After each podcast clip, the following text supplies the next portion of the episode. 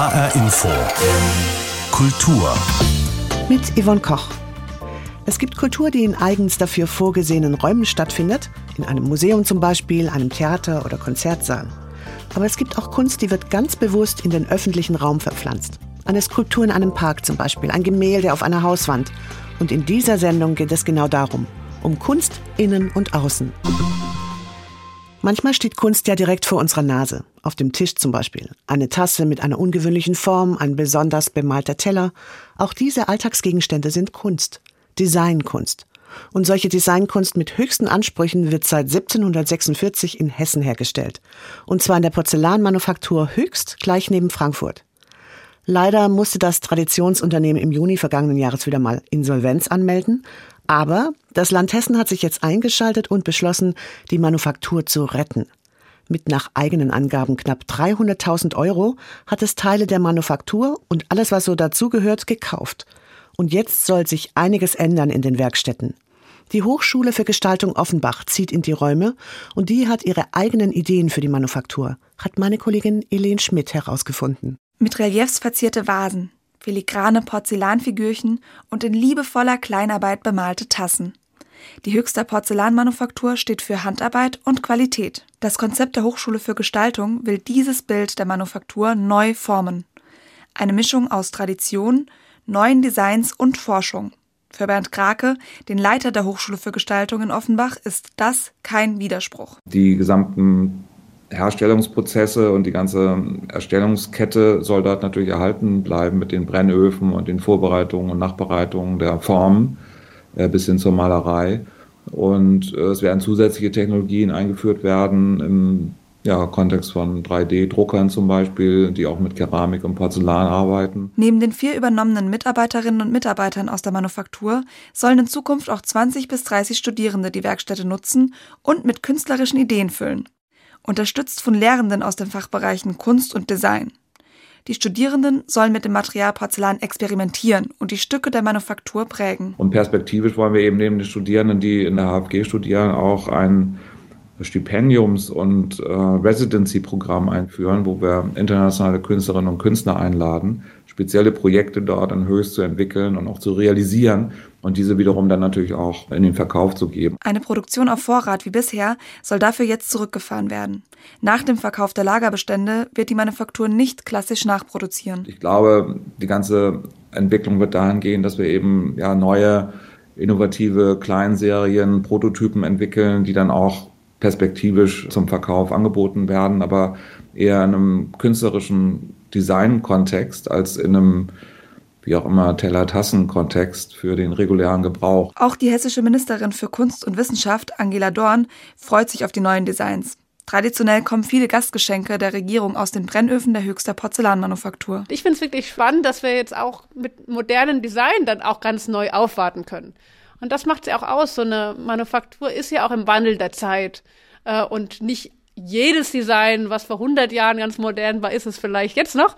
Ähm, und insofern werden da ganz neue äh, Dinge passieren und wir werden, glaube ich, auch ganz andere Geschenke dann bald auch im Ausland präsentieren können. Sie hofft, dass die höchste Porzellanmanufaktur in Zukunft nochmal ganz anders wahrgenommen werden könne. Das Konzept, das Land und Hochschule in Windeseile entwickelt haben, bezeichnet Bernd Krake als sehr innovativen Weg, um das Porzellan mit neuem Leben zu füllen. Damit dieses Konzept auch umgesetzt werden kann, will die Hochschule ein neues Institut gründen, das Institute for Advanced Material Studies, ein neuer Baustein im Lehrgebiet der Materialforschung mit viel praktischer Arbeit der Studierenden in der Manufaktur. Und darum brennen die im wahrsten Sinne des Wortes äh, darauf, ähm, mit diesem Material umzugehen. Aber nicht nur unsere Studierenden, sondern auch für Schüler und Schülerinnen und Jugendliche ist es natürlich eine total spannende Option, das mal zu erleben. Neben diesen Kursen sollen in Zukunft auch Workshops für die Öffentlichkeit angeboten werden. Dass man da auch einfach mal diese Materialerfahrung machen kann, weil das habe ich jetzt schon öfter erlebt, dass vielen Menschen wirklich das Herz aufgeht, wenn sie diese Materialien mal in die Hand nehmen und auch merken, wie man die formen kann. Auf jeden Fall können wir gespannt sein, welche kreativen und kunstvollen Ideen bald aus der höchsten Porzellanmanufaktur auf den Markt kommen. Apropos kreative Ideen und Kunst. Im Frankfurter Ostend unter einer Brücke ist ein ganz besonderer Ort entstanden. Gleichzeitig ein Geheimtipp und trotzdem weit über Frankfurt hinaus bekannt. Der Kunstverein Familie Montes. Hier gibt es Ausstellungen, klassische und auch Popkonzerte, Poetry Slams und Kaffee und Kuchen. Vor allem aber Kunst, die schrill, wild und bunt ist wie kaum an einem anderen Ort in der Stadt. Stefanie Blumenbecker war für uns unter der Brücke und hat dort auch das Herz und den Kopf hinter diesem Kulturort getroffen. Wir haben das wirklich registrieren lassen da als Kunstverein und dann als meine ehemalige Städel-Mitstudenten das erfahren haben, hat einer zu mir dann einfach gesagt, Hast du überhaupt eine Ahnung, was ein Kunstverein ist? Wie kannst du dich trauen, diesen Namen vom Kunst... Ich habe gesagt, tut mir leid, ey, ich Polanski, keine Ahnung, deutscher Kunstverein, nichts gesehen, nichts gehört, ja. Ich hatte gar keine Antwort. Miras Macke ist das, was man ein Original nennt. Hochgewachsen, drahtig schlank, mit einem weißen Bart, der ihm bis zur Brust reicht. Seine blauen Augen blitzen. Wenn er spricht, hört man immer wieder das Polnische durch. Wo er ist, ist die Kunstszene. Frei, radikal, gemeinschaftlich, familiär. Macke hat unter der Honselbrücke in Frankfurt einen Ort geschaffen, wie er selbst in Berlin kaum zu finden ist. Angefangen hatte er damals im Jahr 2000 im Frankfurter Ostend. Während wir durch die neuen Räume des Kunstvereins Familie Montes laufen, erzählt er. So frisch nach dem Abgang von der Städteschule wollten wir da für unsere Mitkommilitonen so was Kleines da machen, so einen Keller da, wo man sich trifft und so. Weil das fehlte damals irgendwie. Und dann oben drüber haben wir da jeder so großes Atelier. War einfach verlassenes Gelände, mittendrin, breite Gasse, Top-Adresse, die seit Jahren einfach leer war. Am Anfang waren nur Künstler da, arbeiteten tagsüber in den Ateliers und feierten abends im Keller. Aber es dauerte nicht lange und der Ort wurde zu dem Partyraum der Stadt. Mires Macke und seine Mitstreiter wurden von ihrem Erfolg regelrecht überrollt. Als nach einigen Jahren keine Künstler mehr kamen, sondern nur noch Partygänger, machten sie wieder zu. Aber nicht für lange. 2006 wurden dem Team neue Räume angeboten. Für kleines Geld, aber vollkommen verdreckt. Der Knackpunkt war eigentlich bei der ganzen Sache, die Räume waren gut, aber es war alles komplett mit Taubenkot, Rattenkot. Da waren schon auch so Szene-Leute aus Frankfurt damals und haben sich das angeguckt, aber jeder hatte Angst, sich dann irgendwelche Krankheiten zu holen. Ja. Macke hat den Dreck mit eigenen Händen ausgeräumt. Dann gründete er den Kunstverein. Sobald ein Teil der Räume nutzbar war, zeigte er die ersten Ausstellungen. Es war die Kunst der Städelschule. Nicht nur die Mitstudenten, auch Professoren brachten Werke. Der Shootingstar war Tobias Rehberger. Alles war anarchisch, subversiv, illegal. Als die Stadt erklärte, die Räume wären nicht brandsicher, wurde die Kunst vor der Tür gezeigt, auf die Wände gemalt, in den Boden gehauen. Es half nichts. Trotz großer Proteste musste die Künstler-Community ausziehen. Ja, aber ich dachte mir, aus dem Auge, aus dem Sinn, wir finden hier garantiert nicht was wieder. Und so sind wir, ein Jahr sind wir durch Deutschland getourt. Mit dem VW-Bus eines Freundes. Durch sieben deutsche Städte, in denen es Kunstakademien gibt. An jedem Ort haben sich neue Künstler angeschlossen und Kunstwerke gespendet. Die Aktion nannte sich Montes im Exil und wurde ein voller Erfolg. Am Freitag haben wir die Ausstellung aufgebaut, am Samstag haben wir die Vernissage gehabt. Wir selbst haben wir in den Atelierräumen geschlafen oder im Keller oder sonst wo. Und am nächsten Tag nach der Vernissage haben wir das wieder zusammengebaut und wieder zurück nach Frankfurt, ja, wieder ausgepackt, eingepackt. Am Ende ist das Team Montes mit über 300 Kunstwerken wieder in Frankfurt. Ein Querschnitt deutscher Kunst. Unter der Honselbrücke zu sehen. Wenn man heute durch die Räume läuft, dringt man immer tiefer ein in den Bauch der Brücke. Katakomben, Räume hinter Räumen, Bilder vom Boden bis zur Decke, Dutzende, Hunderte, selbst auf der Toilette, Installationen, Diskokugeln, Videos mittendrin, viele Porträts, Frauen, Akte, Geschlechtsteile, Abstraktes, Pornografisches, Pink und Orange, immer wieder Pferde, Bücher, Kunstbände, Lampen, Möbel, Teppiche, ein Hermanitschraum mit Plakaten von seinen Aktionen, ein Sofa aus Kunstharz, ein Performanceraum, kitschiges, haariges, Mozart im Hintergrund, selbstgebackener Kuchen. Und Mires Macke schwärmt. Ich bin katholisch, ja. Für mich war immer diese Monstranz da in der Kirche, wo man das Ding dann immer so von den Leuten da rausgenommen hat und alle mussten auf die Knie und Augen zu und bloß nicht schauen, ja. Dieser Ort ist für mich so was Vergleichbares. Das ist wirklich so, Heilige geht nicht. Also für mich, ja. Eine heilige Halle also direkt unter einer Brücke in Frankfurt, meint jedenfalls der Betreiber des Kunstvereins Familie Montes. Und es gibt tatsächlich auch eine andere Halle in Frankfurt, die zwar nicht heilig ist, aber auf jeden Fall gerade spektakulär bespielt wird. In der Raumfabrik im Frankfurter Stadtteil Hetternheim läuft seit dieser Woche die Ausstellung Van Gogh Alive.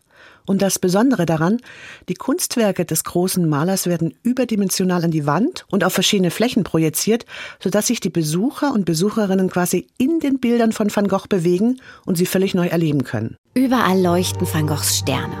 Einmal um die eigene Achse gedreht, steht man mittendrin in seinem Sternenhimmel. Ab und zu fliegt sogar eine kleine Sternschnuppe vorbei. Und auf dem Boden spiegeln sie sich, wie es scheint, im Wasser wieder. Die Ausstellung Van Gogh Live ist ein sogenanntes immersives Erlebnis. Das heißt, man betritt eine virtuelle Realität. De facto ist es ein riesiger Raum voll mit Wänden, an die die 3000 Bilder projiziert werden. Dazu wird dramatische Musik gespielt, ganz wie im Kino. Nur dass man hier kein Popcorn riecht. Stattdessen schwebt der Geruch von Zedernholz und Zitrusfrüchten durch die Luft, unterlegt von einem Hauch Muskat. Er stand ja sehr oft auf Weizenfeldern oder im Garten hat er sehr gerne gezeichnet und hat eben diese Gerüche wahrgenommen und die möchten wir eben dem Publikum nahebringen. Also das sind zehn verschiedene Nuancen, die da äh, eingespielt werden, die von holzig über blumig bis hin zu zitronig so ein bisschen auch das Gefühl der Provence vermitteln wollen, wo er ja lange Zeit war. Und man soll eben so über alle Sinne mit einbezogen werden. Erklärt Annika Böhm, Sprecherin von Grande Experiences, einem australischen Unternehmen, das diese Art von Ausstellungen macht. Und das ziemlich erfolgreich. Die Ausstellung, die jetzt in Frankfurt zu sehen ist, zieht seit rund zehn Jahren durch die Welt und hatte bereits 8,5 Millionen Besucher. Die Idee ist entstanden, als der Erfinder von Grand Experiences im Museum war und gesehen hat, wie sich die Kinder langweilen vor den Kunstwerken großer Künstler und hat einfach eine Zukunftsvision gehabt und hat gesagt, wenn wir da nichts tun, dann gehen die unter, dann werden in den Museen nur noch kunstbegeisterte und ältere Leute rumlaufen und sich die Bilder anschauen. Und er wollte einfach was schaffen, wo Generationen verbunden werden. So Annika Böhm. Für Besucher, die nicht so gerne in Ausstellungen gehen, ist das eine spannende Alternative. Momentan gibt es einen regelrechten Hype um solch multimediale Events. Nicht zuletzt durch Emily aus der erfolgreichen Netflix-Serie Emily in Paris, die sich auch durch eine multimediale Van Gogh-Ausstellung bewegt. Ich denke, es ist vor allem wichtig, dass man versteht, dass eine Geschichte erzählt wird. Es wird die Lebensgeschichte Van Goghs durchlaufen und es sollen nicht nur die Bilder dargestellt werden, die dort entstanden sind, sondern es soll auch klar gemacht werden, in welcher psychischer und emotionaler Verfassung er gewesen ist, als er diese Bilder gezeichnet hat. Etwas plakativ steht am Eingang ein überdimensionales Ohr. Meistens muss Van Gogh herhalten, wenn es um das Klischee des verrückten Künstlergenies geht. Wer sich in der bildenden Kunst auskennt, lernt hier wahrscheinlich nichts Neues über das Leben Van Goghs. Die Art der raumgreifenden Präsentation aber ist auch für den Kunstkenner etwas Neues. Und in der Raumfabrik kann man den nassgrauen Frankfurter Alltag sehr gut vergessen und einfach in Van Goghs Universum eintauchen. Tamara Maschalkowski über die Multimedia-Ausstellung Van Gogh Alive, die noch bis zum 2. Mai in Frankfurt zu sehen ist. Dass Kunst besonders präsentiert wird, ist eigentlich ja nichts Neues. Jedes Museum, jede Oper oder die meisten Theater sind ja nur dafür gebaut, dass die Kunstwerke und Aufführungen in diesen Gebäuden angemessen inszeniert werden. Aber das geht natürlich auch außerhalb von Gebäuden, genauer gesagt an deren Fassaden. Immer öfter schaffen dort Künstler großflächige Wandgemälde, sogenannte Murals. Und viele dieser Werke, die früher oft ungefragt und illegal aufgemalt wurden, sind mittlerweile sogar erwünscht. Elaine Schmidt über eine spezielle Form von Street Art über Murals. Mit vorsichtigen Strichen umrandet der Street Art Künstler Case McClaim das Auge eines kleinen Lammes auf einer Fassade. Das Bild, das er über die ganze Wand eines Mehrfamilienhauses in Wiesbaden sprayt, bedeutet für den Künstler etwas ganz Besonderes. Eine Art Nachbarschaftszusammenführung, kann man sagen. Es ist ein Kommunikationsprojekt, wo die Leute dieses betrachten, sich untereinander austauschen quasi. Das Mural, also das fassadenfüllende Kunstwerk, birgt eine ganz besondere Herausforderung. Das Bild erstreckt sich über eine nach innen gewölbte Ecke. Es muss verzerrt gesprayt werden, damit es als ebene Fläche wahrgenommen werden kann. Das ist der Faszinosum, wie sich das verändert in der Bewegung, ganz einfach. Und ähm, dann trotzdem einen Blickwinkel zu haben, in dem sich das alles so ausgleicht, wo man die, wo das Gebäude in den Hintergrund tritt und die Figuren im Vordergrund treten, fast schon, als würden sie aus der Wand fallen. Was früher als Schmiererei verschrien war oder als rebellischer Akt betrachtet wurde, wird längst als Kunst angesehen. Häufig lässt sich nicht mehr unterscheiden, welche Werke illegal an Hauswände gesprüht wurden und wann es sich um eine Auftragsarbeit handelt. Bei der Fassade in Wiesbaden haben die Hauseigentümer Case um das Mural an der Wand gebeten. Immer häufiger wird Street Art genutzt, um Wohnviertel attraktiver zu machen und Gebäude aufzuwerten. Die Kriminologin und Autorin Frederike Häuser betrachtet die Entwicklung kritisch. Es besteht definitiv die Gefahr, dass man mit Urban Art Artwashing betreibt. Also hat man sich vor Jahren noch mehr Mühe gegeben, die Wände immer wieder sauber zu machen, weiß zu halten, clean zu halten hat man jetzt eben die Strategie entdeckt, okay, wir benutzen das irgendwie, aber eben für unsere Zwecke. Kunst nutzen, um ein negatives Image aufzupolieren. Dieser Vorwurf wurde auch beim Muralfest in Berlin laut. Denn der Hauptsponsor des Festivals 2021 war Deutsche Wohnen. Und das kurz vor dem Volksentscheid zur Enteignung großer Wohnungskonzerne in Berlin. Also da muss man sich wirklich fragen, also was bedeutet jetzt die Stadt für einen? Was bedeutet die Zukunft und die Bürgerinnen einer Stadt für einen? Wenn man so etwas wie Deutsche Wohnen als Geldgeber akzeptiert, also ein Konzern, der dafür zuständig ist, dass Leute aus dem Stadtbild verdrängt werden, weil sie die Mieten einfach nicht mehr bezahlen können. Immer wieder wird darüber diskutiert, ob Street Art KünstlerInnen aktiv zur Gentrifizierung beitragen. Eine Diskussion, die Case McClaim zu vereinfacht findet. Das spielt so viel mit, dass man dem Künstler, den Einzelnen, da definitiv nicht die Schuld für geben sollte. Auch seine Lämmer an der Hausfassade in Wiesbaden betrachtet er nicht als Gentrifizierung. Es ist einfach eine Aufwertung der Gegend, dass die Leute, die hier wohnen, eine Wertschätzung erfahren von den Besitzern. Klar ähm, verstehe ich, dass Mietpreise erhöht werden, aber die wurden auch schon bevor Murals gemalt werden erhöht. Kunst oder Kommerz? Über das Mural freuen sich die AnwohnerInnen des Mehrfamilienhauses in Wiesbaden. Wenn man abends hier sitzt oder lang geht, dann ist es so, als wenn das lebt, das Bild. Das strahlt Ruhe aus. Rund um dieses Thema gibt es übrigens auch eine Doku-Reihe mit dem Titel Urban Art. Wem gehört die Stadt? Sie ist aktuell in der ARD-Mediathek abrufbar. Kunst im Freien, im öffentlichen Raum, die ist mittlerweile ziemlich vielfältig. Vom Straßenmusiker über Straßentheater bis zum Graffiti, überall finden wir diese kleinen Kulturoasen. Und manchmal auch in einem speziellen Park, wie zum Beispiel dem Skulpturenpark in Eschborn. Verantwortlich für diesen Park ist unter anderem die Leiterin des Kulturreferats in Eschborn, Johanna Kiesel. Und ich wollte von ihr wissen, was denn dieser Skulpturenpark zu bieten hat, was da zu sehen ist. Also insgesamt kann man im Skulpturenpark und in der Stadt Eschborn 30 Skulpturen von internationalen und nationalen Künstlern sehen, die seit dem Jahr 2001 in Eschborn platziert sind. Das heißt, es ist zeitgenössische Kunst, trotzdem vielfältig, was ich gesehen habe. Was ist denn die Idee dahinter, dass Sie Skulpturen in Eschborn irgendwo aufstellen?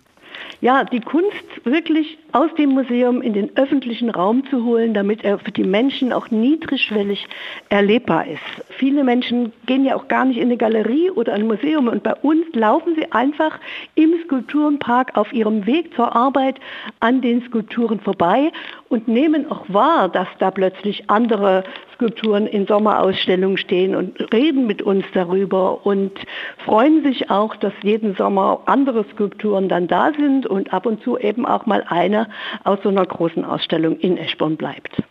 Und die Skulpturen, die jetzt da stehen im Park oder in Eschborn, haben Sie so Beispiele, wie die aussehen, dass man sich vorstellen kann, das eine oder andere Objekt? Ja, wir haben im Skulpturenpark auf einer Mauer drei Affen sitzen von einer Künstlerin und alle haben eine kleine Verletzung. Also der eine Affe hat das Bein verbunden, der andere hat Schmerzen am Kopf und alle drei strahlen so ein bisschen Trauer aus, aber sie sind in Wirklichkeit die Lieblinge der Eschborner und man kann vor allen Dingen im Sommer erleben, wie sich die Kinder dazusetzen, wie sie die Affen streicheln, wie sie manchmal sogar ihnen ihre Sorgen erzählen äh, sozusagen sehr ganz nah in den Kontakt treten. Und das ist ja die Grundidee der Skulpturen im Park, dass man zu ihnen gehen kann, dass man sie anfassen kann, dass man sie erspüren kann, dass man einfach ganz anders als in einem Museum sich der Kunst ganz nah nähern kann. Wir haben im Skulpturenpark drei Skulpturen von Dietrich Klinge stehen, die von Weitem aussehen, als wären sie aus Holz. Und viele Menschen dann sehr erstaunt sind, wenn sie sie anfassen, dass sie sich völlig anders anfassen als Holz und dass sie aus Bronze sind. Wie wird denn das insgesamt angenommen in Eschborn? Also wir haben sehr positives Rückmeldung von den Menschen. Dazu muss man natürlich immer sagen, es gibt so diesen klassischen Satz, oh, das gefällt mir nicht. Aber es gibt auch immer diesen klassischen Satz, oh, das und das finde ich sehr, sehr schön. Und ich kann damit wunderbar umgehen, weil ich immer sage, das ist ja das Ziel, dass man Kunst in die Stadt bringt, die möglichst vielen Menschen, aber auf ganz unterschiedliche Weise gefällt. Und Sie haben anders als andere Städte, die irgendwo in der Stadt so Kunstwerke verteilen, haben Sie auch so einen speziellen Park angelegt. Das heißt, bei Ihnen werden die Werke auch richtig gezielt inszeniert. Da stehen ganz viele Skulpturen in einem Bereich rum, also klar in der Stadt auch nochmal, aber in diesem speziellen Park. Die werden dann auch ganz klar als Kunst erkannt. Aber das ist ja nicht überall so. Weil ich habe schon festgestellt, manchmal steht Kunst im öffentlichen Raum, die gar nicht als Kunstobjekt wahrgenommen wird. Also äh, es gibt zum Beispiel so Metallstangen, ganz bunte, die in der Mitte von der Verkehrsinsel stehen, habe ich schon gesehen. Da hat sich womöglich ein Künstler enorm viel dabei gedacht, aber der Autofahrer oder der Radler, der da vorbeifährt, erkennt es gar nicht als Kunst, sondern nur als Metallstangen.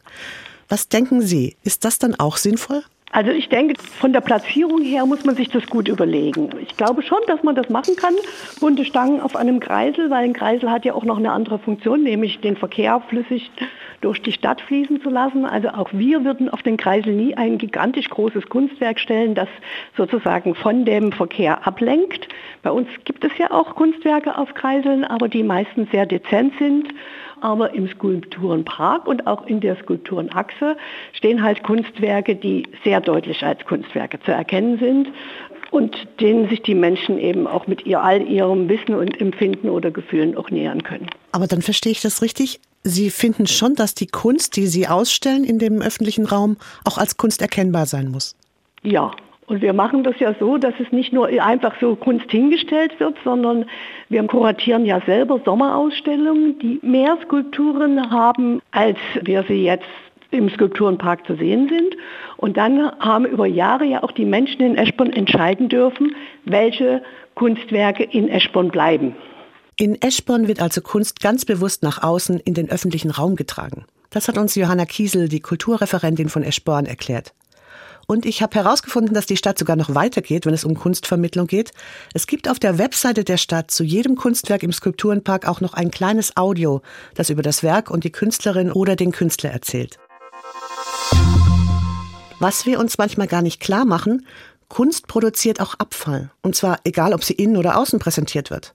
Da fallen leere Tuben an, Spraydosen, aber auch große Stellwände oder Verpackungsmaterial beim Transport.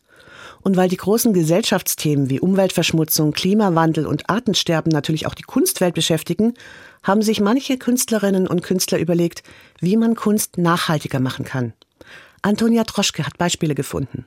Konzeptkünstler Felix Breidenbach, genannt X Breidenbach, hat seine Kunst radikal geändert für die Nachhaltigkeit. Ich habe aufgehört, das zu tun, was ich vorher getan habe und mich ganz neu aufgestellt. Konkret bedeutet das für den 34-Jährigen, dass ich mir gewisse Materialien verboten habe. Die Malerei auf, auf Leinwand, also dieser klassischen Malerei gehe ich nicht mehr nach, weil die Bedingungen auch dieser, dieser Technik nicht mit dem zusammenpassen, was ich so vertrete. Zu hoch sei der Wasser- und Energieverbrauch für die Herstellung von Leinwänden. Das neue Material seiner Wahl, handgeschöpftes Papier. Das Papier stellt er in seinem Offenbacher Atelier aus altem gespendeten Papier selber her und verklebt es zu großflächigen Kunstwerken. Dabei versucht X Breidenbach, jede Ressource im Herstellungsprozess ernst zu nehmen, wie das Wasser zum Papier schöpfen. Ganz im Sinne dieser Kreislaufwirtschaft habe ich dann halt eben geguckt, wo ist denn sowieso Wasser vorhanden in meinem Alltag, beispielsweise Duschwasser, ähm, was ich dann aufgefangen habe, oder auch Kochwasser, also was sich wunderbar eignet. Einen entscheidenden Vorteil hat die Papierkunst aber auch noch. Sie ist leicht zu transportieren. Verpackungsmaterialien und Transporte produzieren nämlich sehr viel CO2. Das ist auch dem Direktor des Landesmuseums Wiesbaden, Andreas Henning, erschreckend klar geworden. Im Rahmen eines Pilotprojekts des Landes Hessen wurde der ökologische Fußabdruck des Museums ermittelt. In der Höhe sind es so um die 735 Tonnen CO2 gewesen. Was uns besonders überrascht hat, ist der große Anteil, ungefähr ein Viertel, zum Teil sogar noch größer, den die Transporte an diesem CO2-Fußabdruck äh, haben. Nach dem Erwerb von Emissionszertifikaten durch das Land ist das Museum für das Jahr 2022 klimaneutral gestellt worden. Museumsdirektor Henning. Das Museum ist das Hessische Landesmuseum für Kunst und Natur. Wir tragen Natur im Titel, wir fühlen uns der Natur verbunden und natürlich auch denken wir, dass solch ein Museum auch eine gewisse Vorbildfunktion hat. Doch nicht immer denkt man im Kulturbetrieb so im Sinne der Umwelt. Oftmals werden viele Materialien der Museen nach Ausstellungsende fast neuwertig entsorgt. Künstler und Kurator Felix Große-Lohmann will diese Verschwendung ändern und hat MFA Material für alle gegründet. Wir haben uns zur Aufgabe gemacht, dafür zu sorgen, dass Materialien, die im Kulturbetrieb aus der Nutzung fallen, nicht auf den Müll wandern, sondern in ein Zwischenlager kommen, um für, den, für die Wiederverwendung zugänglich zu sein. In seinem Lagerraum in Frankfurt-Seckbach liegen also Stoffe, Unterlagen, Sockel oder Styroporplatten und warten auf den Weiterverkauf zum halben Preis. Die Idee zu MFA kam Große Lohmann erstmals im Studium. Und sie kommt an. Sobald wir eröffnet hatten, habe ich Lieferungen bekommen von der Schirn, Anfragen vom Städel-Museum. Das Historische Museum hat uns ganz viel Material äh, überlassen. Im Kulturbetrieb tut sich was. Felix Große-Lohmann ist bereits auf der Suche nach größeren Lagerräumen, um noch mehr Kunstmaterial vor dem Müll zu retten. Das war HR Info Kultur. Den Podcast finden Sie auf hrinforadio.de und in der ARD Audiothek. Mein Name ist Yvonne Koch.